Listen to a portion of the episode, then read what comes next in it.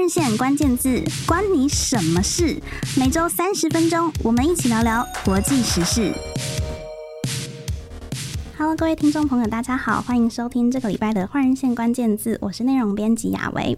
这礼拜要跟大家介绍的关键字呢，叫做欧洲论坛。它其实是一个历史很悠久，成立于一九四五年的论坛。每年呢，都会邀请不同领域国籍的世界级领袖，还有来自全球超过八十个国家，而且是有四千多名的参与者，一起齐聚在阿尔卑斯山的奥地利小镇，进行为期大约十五天的深入交流。那这个论坛呢，是以希望以促进和平与团结的欧洲为目标。那有来自不同领域跨学科的主题，还有不同的成员，作为一个思想交流的平台。那这个欧洲论坛呢，在今年二零二三年，其实在八月十九到九月二号这期间已经进行并且落幕。那台湾呢，这次有三位是受到龙应台文化基金会奖学金支持的奖学金得主，分别是宏伟、佳瑜以及洪瑶。他们前往了这个欧洲论坛，经历了很丰富的体验。那我们就趁他们经历完论坛的时候，赶快邀请他们来到换日线关键字，跟他们聊一聊这个欧洲论坛。到底有什么特别的地方？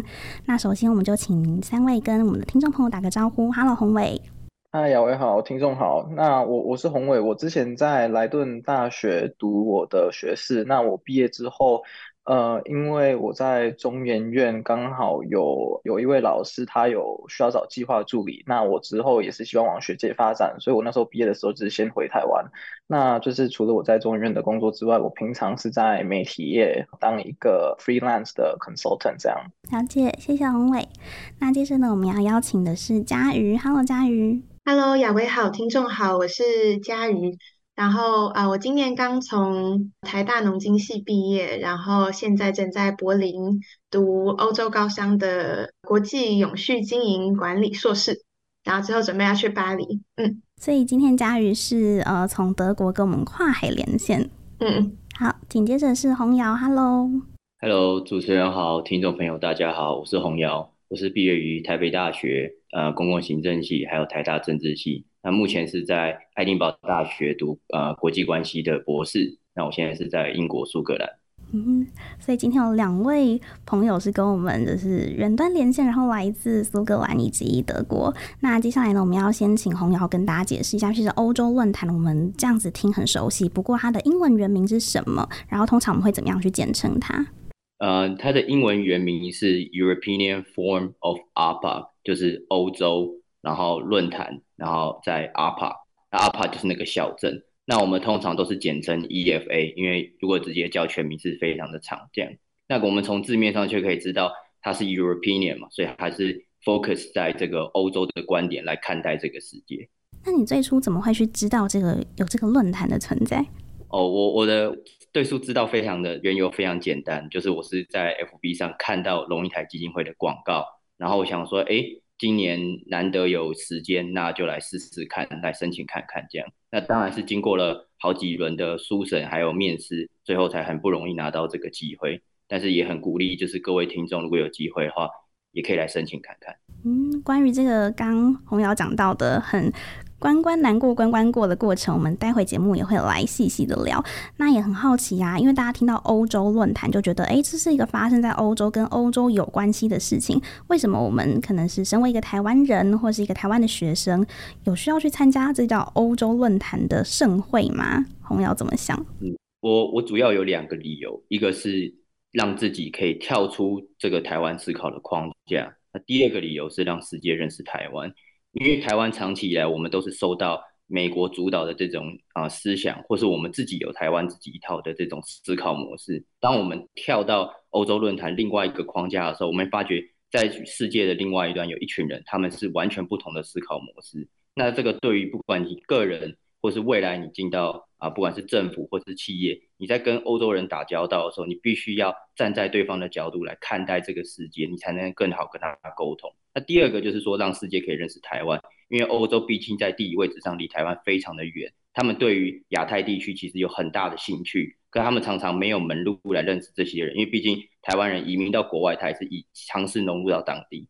所以这个也是一个很好的方法，借由这个论坛让世界认识台湾。嗯，这次透过三位奖学金得主，相信可以在欧洲论坛，然后为大家开箱台湾这个国家。那洪瑶刚刚分享的这些呢，我也觉得很有趣的一点，就是可以去换位思考嘛，就是透过参加这个欧洲论坛，可能更去了解来自不同国家的参与者他们的思维，或是他们现在是怎么去看待世界的局势。那嘉瑜对你来说，这应该是你目前参加过、人生参加过最大的论坛活动。你们这次在欧洲论坛实际上有多少？学员参加，嗯，总共有四千两百个人，但是学员就是奖学金得主的话，好像有六百位左右，然后总共有九十八个不同的国籍，对，所以这人真的很多，然后又为期十五天，所以又真的蛮久了，大家长时间相处。那这次的欧洲论坛分成三个部分，就是有 seminar days，就是我们会先有大家可以自己选课，早上选一个，下午选一个，然后一共五天，然后再来是 Europe in the World Days，就会有嗯，应该说全世界各地来的一些学者，然后呢一些政要长官，然后来讨论就是世界的议题，然后呢再来是 Austria in Europe Days。然后就是讨论一些欧洲内部、奥地利部会首长，然后呢，当地企业等等的一些议题。然后这次我参加的是近邻转型跟 spontaneous 即兴，对，即兴的艺术，嗯。等一下，我们也会跟佳宇聊聊，因为他参加的这个课程真的蛮有趣的，而且也是对他来说蛮大的突破。然后你刚刚有讲到一个说有来自将近一百个不同的国家，真的是非常多。那大家在欧洲论坛的时候，主要的交流语言还是以英语为主吗？对，嗯。所以其实就是等于说，还是语外语程度或是能力这部分，可能想要参加欧洲论坛，真的是不免俗的，就是必须要先把英文练到一个就是程度之上。那每一年也都会有欧洲论坛有不一样的大的一个主题，今年呢叫做“无畏的欧洲”，这个“无畏”就是大胆 （bold） 的意思。那这个“无畏的欧洲”是什么样的概念？我们想要请宏伟来分享一下。嗯，好，那这呃，今年的主题“无畏的欧洲”主要有三个面向。那这三个面向其实它也就是呃，三个也其实都连在一起。这三个面向包含，比如说像是呃，欧洲。整体希望可以开始减少对，比如说像俄罗斯跟中国，甚至是美国这些强权国家的依赖。呃，尤其是乌俄战争爆发之后，呃，对欧洲来说，呃，再生能源一直是一个蛮大的议题。那比如说要怎么去投资可再生能源来增加欧洲整体的实力啊、防御啊、跟经济，这些都是欧洲现在很关注的一个议题。那再来的话是，呃，欧洲在国际国际中如何去。扮演一个领导者和协助去平衡，还有就是维持国际秩序的一个角色，呃，包含比如说在呃联合国或者是 IMF，就是各大国际组织。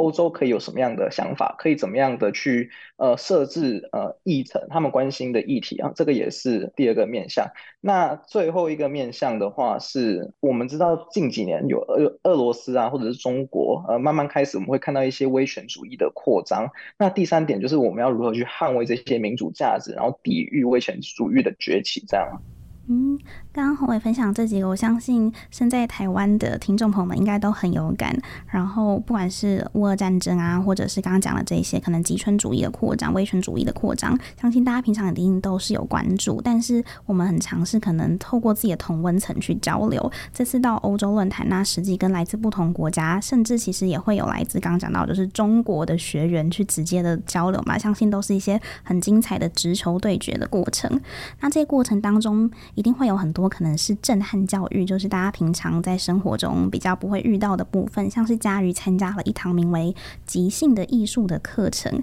这个听起来感觉好像跟欧洲论坛这种要瞄准政治、经济、社会局势不那么相关。为什么会有这样的课程？还在学什么？我们在学，顾名思义就是即兴表演嘛。那为什么会有这样的课程？其实欧洲论坛除了有很多很很严肃的议题，也很推崇艺术啊，或是一些其他面向的的文化价值。然后我们这堂课主要，其实我学会的最重要的事情就是学会当下，然后还有对于表演还有创造的安全感。就是像是比如说，如果一直都在想别人对你的表演的看法的话，你就没有办法好好创造。那我觉得在台湾的教育也是，如果今天突然有一个人送你一个礼物，他就这样双手伸出来送你一个礼物，大概巴掌大小，他问你说你觉得是什么？对于台湾人，如果没有一个很有系统的思路去引导你的答案的话，我们根本不知道要说什么。但这个对我来讲是一个很大的突破，然后让我可以学会怎么表演，然后重新感受到玩乐，像小孩子一样的感觉。嗯，那他们实际有请你就是引导你去做表演吗？这个表演的形式会像是怎么样？嗯，每堂课都会有不一样的练习。那像我们第一堂课就是在说，如果今天要你表演你工作场域听到的声音，那你会怎么演绎？我直接吓傻，想说这是什么东西？我怎么知道？那你表演什么？就是各式各样的。我那时候真的吓死了，然后。因为我读那时候刚从农业经济系毕业，我想说这哪有什么声音？然后呢，我就只能发出就是农业经济系会发出的叹息声。然后这个也很难让大家联想到跟我的专业有什么关系。但就是一堂课一堂课慢慢的训练，然后让我慢慢的就是越来越对于创造感受到安全感，然后更勇于表达自己。嗯嗯，就他们本来给你一个考验，结果你发出叹息声，他们可能还想说 这是什么？反过来 换他们在猜。感觉是很有趣的体验。那接下来我们要请红瑶来分享，因为我知道说你也有跟来自乌克兰的学员们一起讨论关于乌俄战争的看法嘛。因为毕竟是他们自己的国家，相信他们一定也能够分享很多我们平常在台湾或是西方主流媒体上比较难以看到的部分，对不对？没错，这次来了很多乌克兰的学员，那他们基本上都是呃在战前或战战争发生的过程当中就离开乌克兰。就是算是在乌克兰当中比较有钱呃有权的那一群离开乌克兰，但是他们有权有权不代表他们不不关心他们国家的发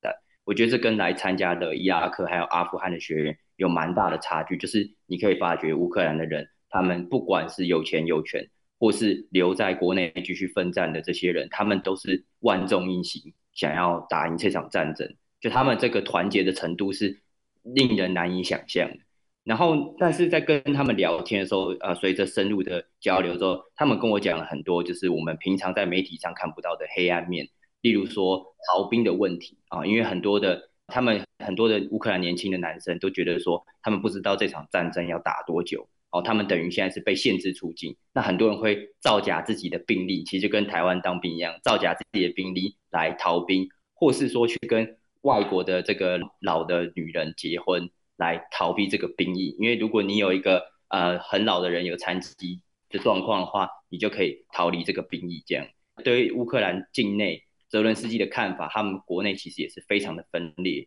有些人觉得说，因为现在在战争期间嘛，你一定要无条件支持这个领导者哦，那持续的打战。可是有另外一群人觉得说，那你绝对的权利不就是绝对的腐化吗？如这个战争看起来遥遥无期，难道我们就让他一直当总统吗？那贪腐的问题会不会更严重？我们是不是应该要举行这个啊、呃、改选啊自由的选举？可他们又担心说，如果举行改选的期间，会不会就是在像是这个内阁改选，或是说国防部长在换掉的期间，让俄国可以发起这个反攻势来攻击这个乌克兰？就他们境内其实两分了很多的不同的声音、不同的看法，而且冲突常常是非常激烈。那我最后再提到一个，就是说像乌克兰他们这些逃出来的人。常常被国内的人指责，国内人觉得说是我流血流汗在前线打战，你们这些有权有势人都逃到国外，你们凭什么说你们支持乌克兰？只是，但是其实他们支持的方法很不一样，就是国内比较一般的人，他们是在前线作战，流血啊、受伤，可这些离开乌克兰的这些比较有权有势人，他们并不是不关心乌克兰，他们是借由另外的方式，有点像当初的维基法国这样，他们是在境外借由这些找到这些资金。游说西方的这些媒体或是政府的方式来提供军援给国内的人持续的奋战，就他们其实都是在做各自擅长的工作，只是说其实随着战争的推进，很多的黑暗面，像是逃兵啊，或者说国内这个关于选举啊，或是关于他们到底是该待在乌克兰奋战还是离开乌克兰，其实有很大的分歧。那这也是我们台湾媒体、西方媒体常常，我像是我觉得有可能是刻意不去报道的这个部分，这样。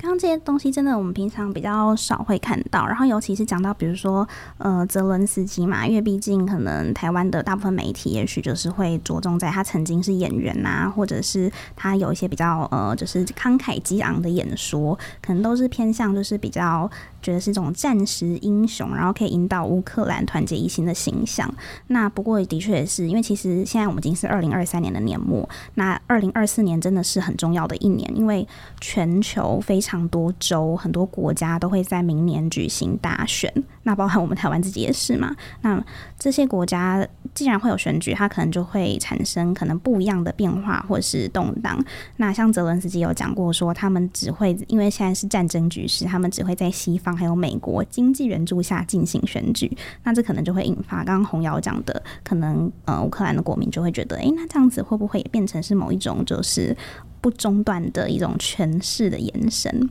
那这些很精彩的在欧洲论坛的课程或是讨论，其实对于台湾的学生啊，或者是想要去参加的人来说，有一个还蛮好的管道。那其实我们节目一开始有讲，就是从二零一六年开始，作家龙应台他就有受邀担任欧洲论坛讲者。那当时他就是七十一年来第一次有台湾讲者受邀。那也因为这样的。关系基金会呢，就和欧洲论坛牵起了一个桥梁，所以从二零一七年开始呢，就争取到呃，让台湾的青年代表可以去参加欧洲论坛的名额。那这样子就是由基金会来全额去赞助机票啊，或者相关的一些资源。那刚刚有就是学员讲到说，呃，你们会经过很多的书审还有关卡，想请宏伟来分享一下，得到这个奖学金，你们要先付出什么？对，得到这个奖学金，首先是我们要先经过书审。那书审的程序的话，基本上我们就是我们要缴两份中文跟英文各一个版本的呃 application。那我们这个书审的过程结束之后，他们基本上就会选，然后会寄信，然后我会邀请我们去呃面试。那面试的话，就是在同一天我们会有两场面试。第一场面试的话，基本上是团体面试。那我记得我那一组应该那那时候有五个，另外五位同学这样，大概每组就是五到七个人。呃，团体面试就会问你一些就是基金会会想问的问题。那面试完之后，基本上我们过了，我们在下午一两点的时候，他们基金会就是会在来信，然后跟我们说有谁进入就是决选这样。那今年的话，我记得有九位呃进入第二阶段的面试。那第二阶段的面试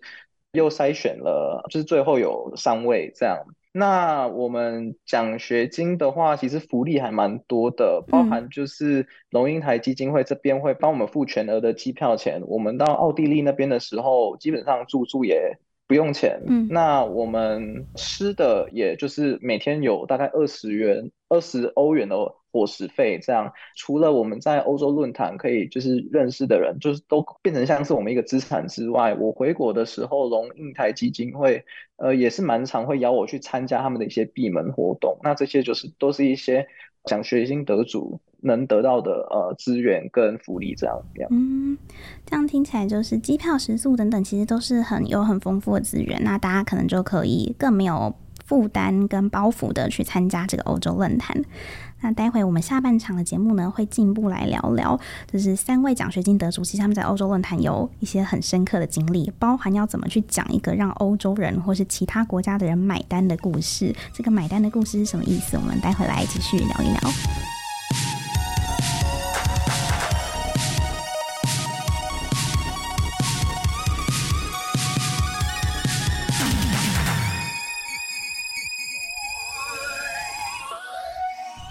继续和三位奖学金得主谈论一下哦。行前的时候，其实我就有跟三位有现场聊过嘛。我们那时候就说，哎，你们好像都很期待到欧洲论坛之后，可以让更多国家的学员认识台湾这个国家，然后呢，去说服他们说，为什么台湾也值得国际关注。那我相信到了现场，应该又会有实际的一些体验，不管是落差，或者是真的有实现你们原本的期待。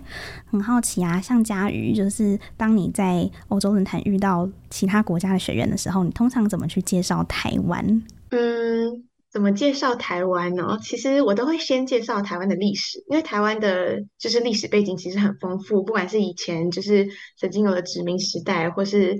我们有原住民，然后呢，我们有不同时期渡海来台的中国人，然后呢，各种各样的一个文化组成，所以其实是很复杂的。然后我觉得，如果没有办法让外国人了解台湾的这个历史背景的话，其实没有办法让他们理解为什么我们的认同会跟中国人的认同不一样，为什么我们会有这种台湾人的这种，就是我们自己的自我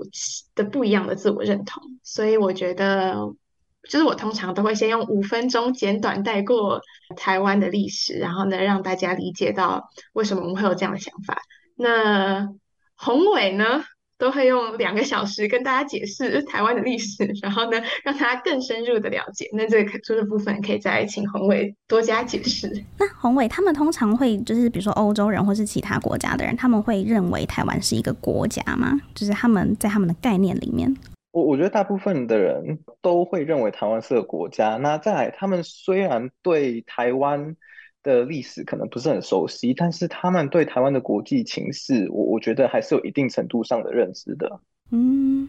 那你这两小时都分享了什么？呃，这两个小时基本上我，我我通常都是会从清朝割让时期一路讲到就是现状，那可能中间就是二战这块历史会讲得特别久，这样。嗯，大家都是很着重在历史的部分，我们终于可以听到有别于就是一些综艺节目嘛，或是一些 talk show 上面讲到了，每次讲到台湾就介绍什么珍珠奶茶、夜市小笼包。三位在欧洲论坛分享的东西真的是更全面，而且是更具脉络性的。那也顺便就来请红卫来回答一下这一题，就是听说你有在呃一个专题讨论会去主讲了一个关于文化还有身份的议题，而且是讲到跟中国有关，然后现场还有来自中国的奖学金得主是吗？对对，呃，其实呃，我想先稍微补充一下前面的那个问题，其实大部分的人就是我在分享。台湾或者是中华民国历史这一块，其实大部分人都是蛮有兴趣的，因为有时候我们可能讲到晚上，我们已经没有时间了，可是他们隔天还是会跑回来，就是继续问，继续呃延续这个话题，而且这不是一两个人，是还蛮多人都这样，所以这我蛮意外的。那再来就是因为我们每个人都可以去报名，就是。大家都有机会去报名一个专题讨论会，那就是分享的形式，大家可以自己决定。那就英文的话叫 Food for Thought 这样。那我那时候就是定一个标题叫做呃 Cultural and Identity，然后我就是在探讨解读中国性。那我还蛮意外的，因为其实那个第一个道教室的，就是是一位中国的呃奖学金得主这样。我我我还蛮意外的。那其实我我在。就是中国性不只是在讲中国而已，其实它的范围涵盖就是台湾、中国、香港跟新加坡。其实中国性我们比较另外一个方式是我们在讨论说身份认同这一块，它是如何在不同的政治地缘跟历史脉络之下，它会有不一样的一个样貌。因为中国其实一个它是一个政治上的身份认同。呃，我们会把身份认同跟国家认同这些东西都绑在一起。那基本上，我这个专题的讨论会，呃，虽然是在解读中国性，但是其实我的我在讨论的议题，呃，也可以拿来就是解读，比如说法国性、德国性。呃，欧洲人的身份认同，基本上我就是在解构身份认同。那我就是把我们通常可能会很自然的把国家认同、身份认同、nationality、ethnicity、culture，就是这些东西，我们通常都会把它连在一起，它是很自然的东西。那基本上我就是花了大概一个半小时的时间，去用呃中国、台湾跟香港为例，去解释说为什么这三个东西其实它。表面上看起来很自然，但是它为什么会自然？后面有什么样的权力结构在运作？这个是我去讨论的。那现场来自中国的奖学金得主，他听到你的这一番解释，他有提出什么，比如说反驳吗？或者是跟你怎么讨论？其实没有，他有问我一些关于台湾的政治现况，但是基本上对于我讨论的内容，他没有什么太多的意见。这样，他只是很可惜，因为我们后面大合照的时候，他就是不愿意跟我们一起拍。我说不愿意跟台湾过去的奖学金得主一起合照。就是我我们那个专题讨论会结束之后，有拿着国旗一起拍，但他可能就是有一些政治敏感的因素，所以他就说他不跟我们拍照这样。嗯，我觉得这有点可惜。好，所以就是虽然聆听上可能就是还蛮接受，或至少说没有去呃当场跟你辩驳，但是在合照这部分，因为毕竟还是有那个拿出台湾的国旗，他们可能就哎、敏感先不拍这样。对。那气氛听起来好像没有到原本想象的这么的激烈，不过也蛮好奇洪瑶这边的经验，因为你有在一堂就是探讨台海议题啊，或是美中对抗的课程里面，然后因为你是现场唯一的台湾人，所以就被教授是不是特别点名说，哎、请来跟大家介绍两岸的状况？对对，那那个德国的那个教授非常有趣，因为他自己也是真做这个亚太研究。那我们那堂课主要就是在探讨。亚太跟欧洲之间的关系，让欧洲人认识亚太的地区，这样。那那个教授就希望我上台分享近期的两岸关系。那我是借由上帝视角的角度来分享。第一个是因为这个在做学术的时候都是要客观一点。那第二个是因为我觉得用相对客观上帝视角的角度，让欧洲人反而更能买单。如果你用这种大外宣的方式，有的时候欧洲人可能会感到更多的反感。这样，所以我觉得。呃，给他们一个故事，让他们自行去判断到底这个是谁是对，谁是错，那或是这个状况是怎么样，他们自己去评估。那我主要是从啊、马英九政府时期的两岸外交政策，到蔡英文政府时期两岸外交政策的转变，以及中国在啊、马英九政府时期到现在这个蔡英文政府时期，他们国内政治的一些转变，还有对外交政策的转变，像是从以前比较没有那么。啊、战狼外交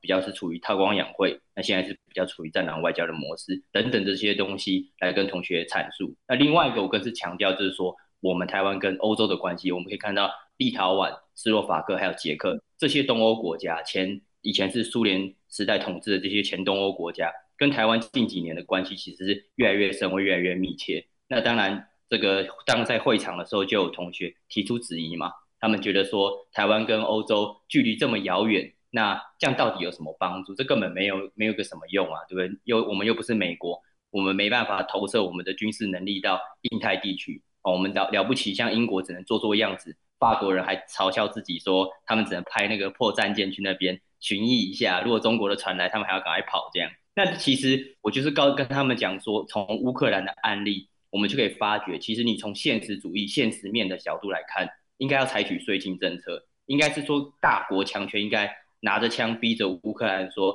啊，你们就那个这次就放弃哈，割让你们的土地，好，那割让你们土地，我们来达成一个和平协议，就像当年二战一样。可这次欧洲做的完全不一样，就是欧洲决定挺身而出，团结一致来对抗这个俄罗斯强权的入侵。那我说跟台湾的例子也是一样。就是在外交上，很多东西有的时候看起来很抽象，像是支持这种东西看起来很抽象，可这是需要时间的。你先有了支持，再有了认识，再来你就有经贸交流。像我们跟立陶宛就就之前签了很多相关的经贸协定，那再更进一步，你有这些经贸协定、技术啊，像是晶片等等的这些，像是台湾最近去了德国的慕尼黑设了这个台积电的工厂等等这些东西，这个交流是需要时间。就外交这个投资，就是它是一个长线投资，它不是短线，它不是超短线，它需要一点一滴的时间投资。欧洲的支持对台湾固然非常重要，特别这些东欧国家，他们跟台湾有相同的这种历史的这种感觉，他们曾经是受到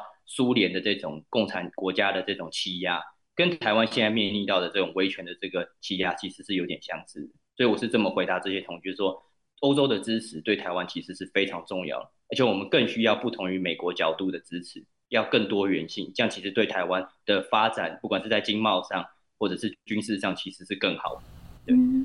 而且欧洲使用的晶片其实大概有一半也是在台湾生产的。然后刚刚虹瑶有提到嘛，像晶片法案呐、然后欧盟他们有特别就是喊话跟台积电招手，就是说，哎、可以来我们欧洲这边多多设厂啊，多多投资。所以。就是从很多元的角度，包含经贸，或者是去跟他们解释，哎、抽象的支持它为什么也很有意义。感觉这个真的是，就是透过你们在欧洲论坛，我觉得这个真的都有影响。哎，这真的可以产生一些，就是来自你们的角度的台湾对外的外交。现实一点来说，就是像是我们跟意大利有签这个快速通关，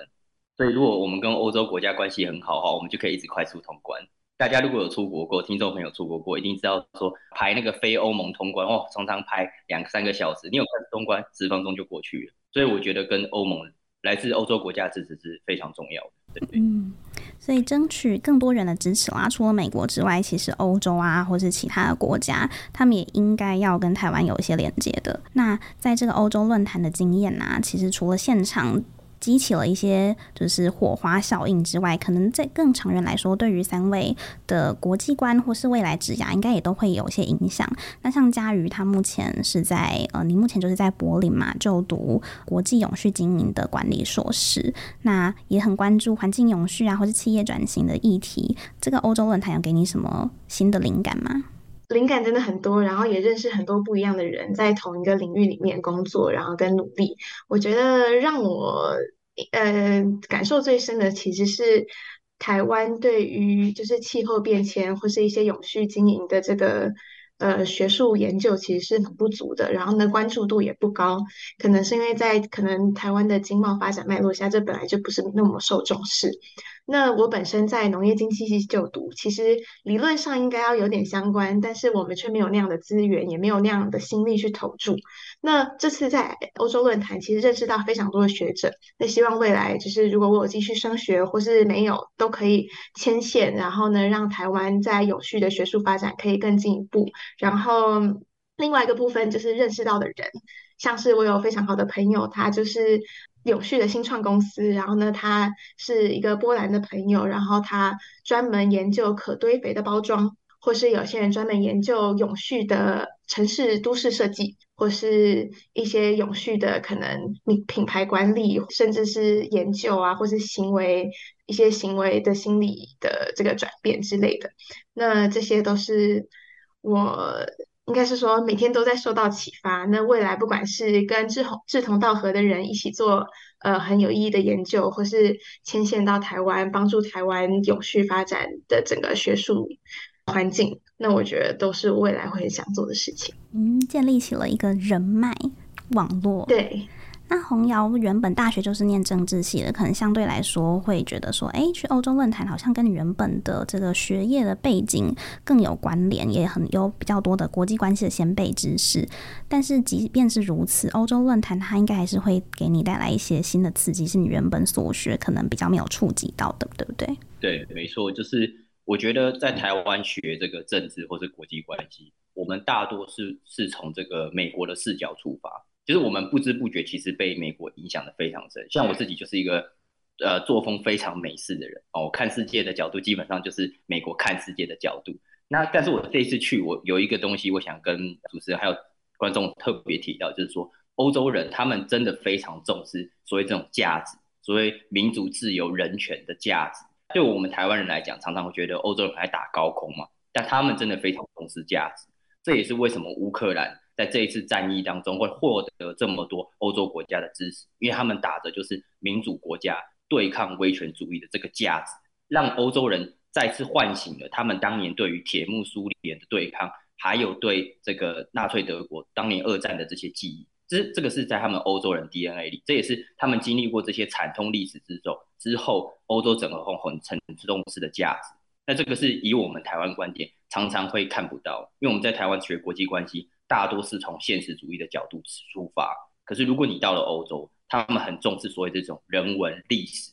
哲学等等这些东西，那这是在台湾学国际关系触及不到的，对，那也是开启了这个。我的另外一个世界，这样。嗯，虹瑶讲其实就是知己知彼，要更了解欧洲人他们怎么想，跟他们如何思考，这样未来大家可能在工作上，或者是你要跟他们沟通，你就会更知道用他们在意的东西去说服，或是去谈论。宏伟的话呢，因为是三位奖学金得主当中唯一一位是在参与欧洲论坛之前呢，已经就是在就业嘛，那所以说以这样社会人士的角度跟经验来说，你到了欧洲论坛啊，回来台湾，那目前的工作。领域当中，会因为这样子而对于职涯有什么新的一些影响或启发吗？我我去欧洲论坛的时候，其实我发现其实比较少的人在发名片，但是我那时候就是借着这个机会，因为我本身是在媒体业，那媒体业的话，我们有时候会需要邀请一些讲者，或者是我们会需要一些。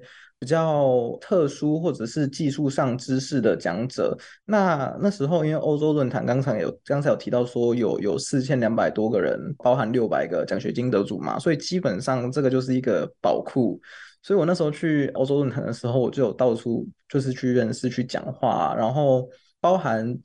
我们那时候有遇到从演艺学校出来的，有遇到律师，有遇到 data scientist，呃，还有遇到外交官。那再来还有就是可能有在做一些跟人权相关议题的朋友这样。那基本上这些人后来呃认识到之后，然后成为朋友之后，呃，其实后来我在工作上面有时候需要联络一些人。包含就是现在才过了两个月，但是这些朋就是这些人，他们都是愿意去提供我们协助，所以我这在工作上面的话，有就是一只小小的加成这样，但是一毕竟也才过两个月，那但是我觉得这个经验以未来五年或十年的话，我我之后可能会看到更显著的效果，这样，但目前我看到的是这样，嗯。其实就是先把，也是刚刚佳宇讲的，先把人脉先累积下来，而且有时候真的是真的需要的时候，你才会知道说哦，太好了，还好我那时候有拿到这张名片，或者有认识这个人。因为有时候特殊的领域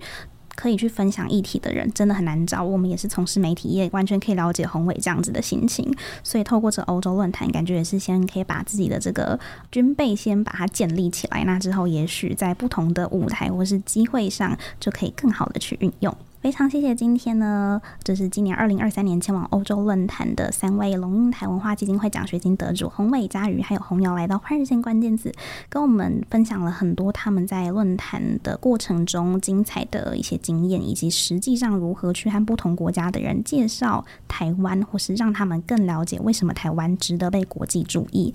那三位奖学金得主他们的一些欧洲论坛的体验啊，也会透过呃文章的形式在换日线网站上的欧洲论坛的专栏，我们也会把这个专栏连接放在这一集 Podcast 节目资讯栏。那未来听众朋友们如果有兴趣的话，就可以透过不管是 Podcast 这样音频节目的形式，或者是文章专栏这样文字的方式，去更了解大家的所思所想。非常谢谢大家今天来到换日线关键字，那我们就下个礼拜六早上十点再见喽，拜拜。